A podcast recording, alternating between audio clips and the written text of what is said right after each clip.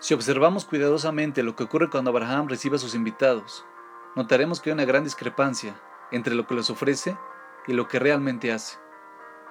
Les prometió poca comida y luego les sirvió un banquete de reyes. Shaul Rosenblatt nos explica que esta conducta ilustra un principio muy importante. Habla poco y haz mucho. ¿Por qué es tan importante este principio? La respuesta reside en el poder del habla. El habla tiene la facultad de hacer lo intangible algo tangible. Las ideas son abstractas, pero al hablarlas se tornan más concretas. Hay muchísima diferencia entre pensar algo y decirlo. Un voto verbal contiene mucho más poder que un compromiso tomado en el pensamiento. Dado que la palabra tiene la habilidad de hacer más tangibles las ideas, existe consecuentemente un riesgo.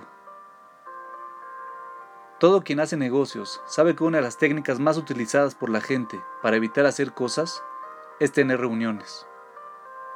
Al tener muchas reuniones, la gente siente que está haciendo algo, cuando de hecho simplemente están hablando sobre hacer algo.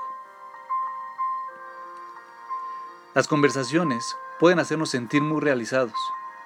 Hablamos sobre qué vamos a hacer y cómo vamos a hacerlo. Y eso nos da un sentimiento de haber logrado algo. Ese sentimiento por lo general es tan fuerte que llegamos a pensar que ni siquiera debemos llevarlo a la práctica. Es una trampa en la que es muy fácil caer. Podemos hablar todo el día y alegrarnos en la noche por las grandiosas ideas que surgieron. Estas no han sido concretadas, pero está bien. Encontraremos ideas más grandiosas para discutir mañana. Por eso nuestros jajamim recomiendan, habla poco y haz mucho. Menos reuniones, más acción. La intención no es eliminar la planificación, solamente nos están diciendo que no permitamos que el planear se convierta en nuestro modo de actuar. No permitamos que los medios nos confundan de que estamos alcanzando el fin. Generalmente, los que más hablan son los que menos hacen. Necesitan la palabra para compensar la falta de acción. Y usualmente, quienes logran muchas cosas son quienes menos hablan sobre lo que planean hacer.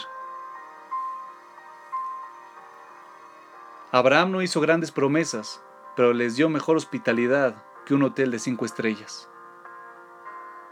Dejemos de prometer cosas a otros y a nosotros mismos y empecemos a hacerlas.